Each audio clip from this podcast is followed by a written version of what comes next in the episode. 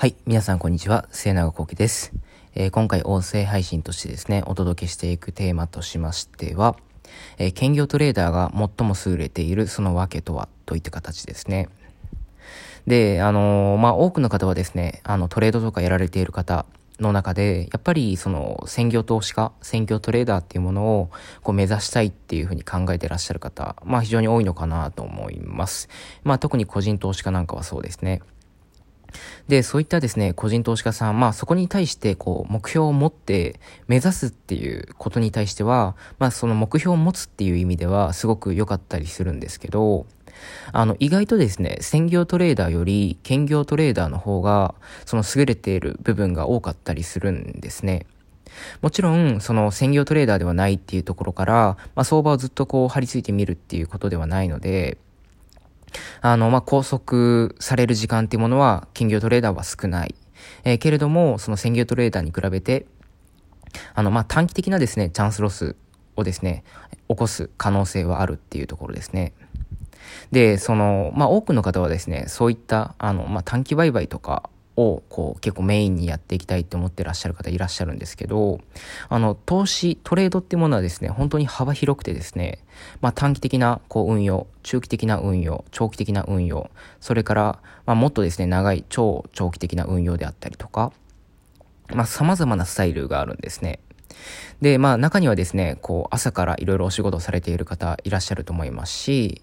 その、逆にこう夜間お仕事されてる方もいらっしゃると思うんですけど、まあだからその投資とかトレードができないっていうことではなくてですね、そのご自身のこう、いろいろこうライフスタイルに合ったですね、その選択ってものをしていくっていうのがまず一番重要で、で、専業トレーダーを目指すっていうことは、まあ、いわゆるですね、こう、パソコンにこう貼り付いたりとかして、いろいろこう、まあ、チャンスを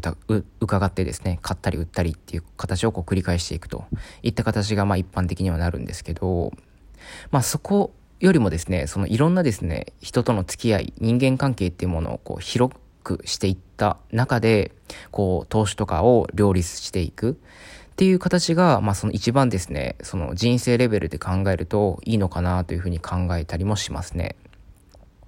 で、その、まあ自分なんかはその会社経営という形で、一応まあその実業ですね。という形も、ま、させてはいただいているんですけど、この実、実業をですね、する意味っていうのも、まあ、ある種ですね、人との関わりってものを、こう、いろいろこう、良好にしていく。まあ、増やしていくっていうことですね。まあ、周りの方々に対して、まあ、一緒のお仕事したりとか、そこに対しての、まあ、何かこう、対価っていうものを、こう、出したりとか、それに対して、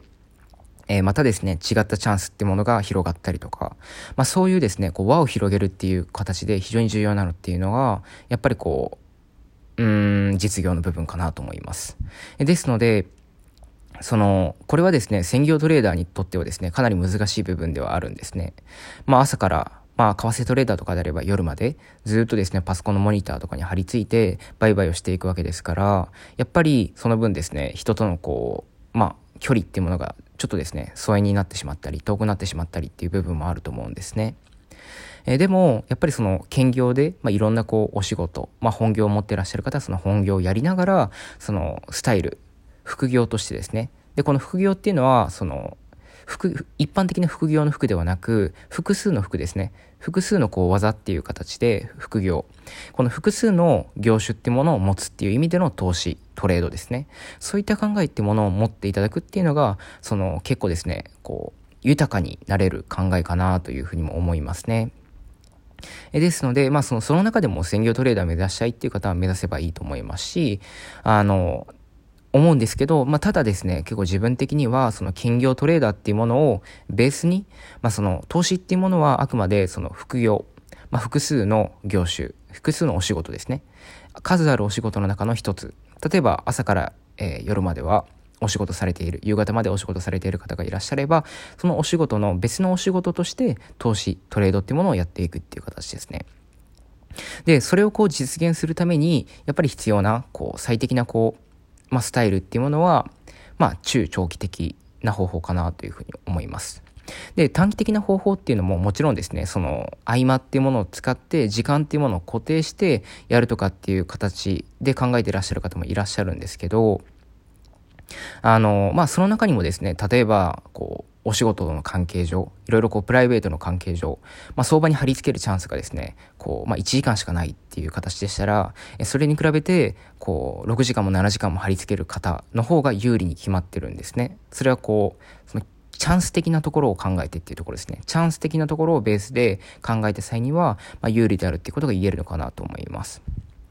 あの、ただ、その兼業トレーダーっていうものであっても、そのうまくですね、えー、長期的な運用ってものを心がけたりとか、まあ中期的な運用を心がけたりとか、あとはその、こうトレードやってらっしゃる方とかであれば1分足より5分、5分よりま15分にしてみるとか、まあそういった形でですね、そのトレードっていうもののやり方っていうものを、こう、できるだけですね、自分のライフスタイルっていう形に調整して、こう、いろいろこう、お仕事と兼ねて取り組んでいただくっていうのが、その、お金ベースで考えた場合ではなくて、豊かっていうところで考えた場合、